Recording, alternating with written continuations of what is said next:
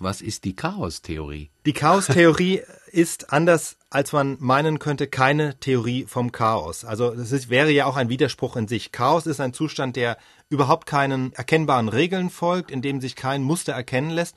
Und wenn man so einen Zustand mit einer Theorie beschreiben oder gar berechnen könnte, dann wäre es logischerweise kein totales Chaos mehr. Deshalb ist das totale Chaos für die Chaosforschung eigentlich uninteressant, sondern sie interessiert sich eher sozusagen für den Grenzbereich, also für noch die letzten Reste von Ordnung im vermeintlichen Chaos oder eben auch für den Übergang von einem geordneten Zustand zum chaotischen. Jetzt weiß ich ja noch zwei Dinge aus dem Gedächtnis. Chaostheorie war so 80er Jahre, glaube ich. Der mhm. hatte die Sonne Blüte und es ging da immer um Systeme, die instabil sind, unvorhersehbar und unerwartete Zustände zeigen, richtig? Ja, also es gibt ein paar klassische Beispiele. Eins ist der tropfende Wasserhahn. Ja, kennen wir alle. Wenn er tropft, dann tropft er meistens im Takt. Also das heißt, zwischen zwei Tropfen vergeht immer gleich viel Zeit. Wenn man jetzt einen Wasserhahn ein Stückchen weiter auftritt, dann tropfen unter Umständen schneller.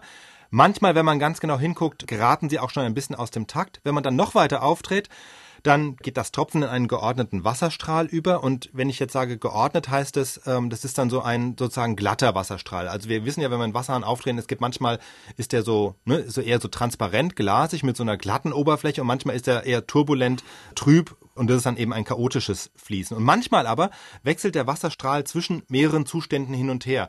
Hat vielleicht jeder mal bei einem älteren Wasserhahn beobachtet, man dreht ihn auf und dann kommt manchmal an der Seite dann plötzlich so ein Spritzer raus und mhm. der verschwindet eine Sekunde ja. später wieder, zwei Sekunden später ist er wieder da.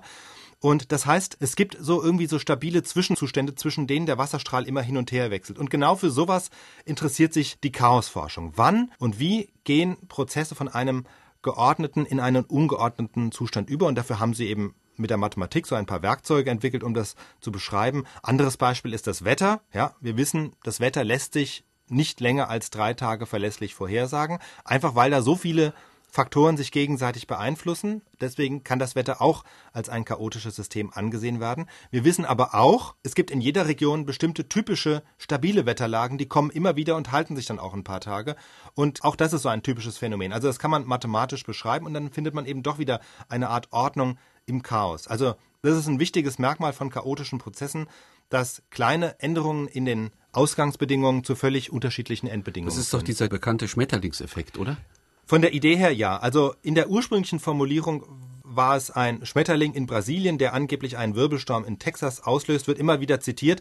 Man muss nur klar sehen, also dass das immer nur eine Metapher war, ein Bild, um diesen Gedanken zu veranschaulichen kleine Änderung in der Ausgangsbedingung, große Änderung in der Wirkung.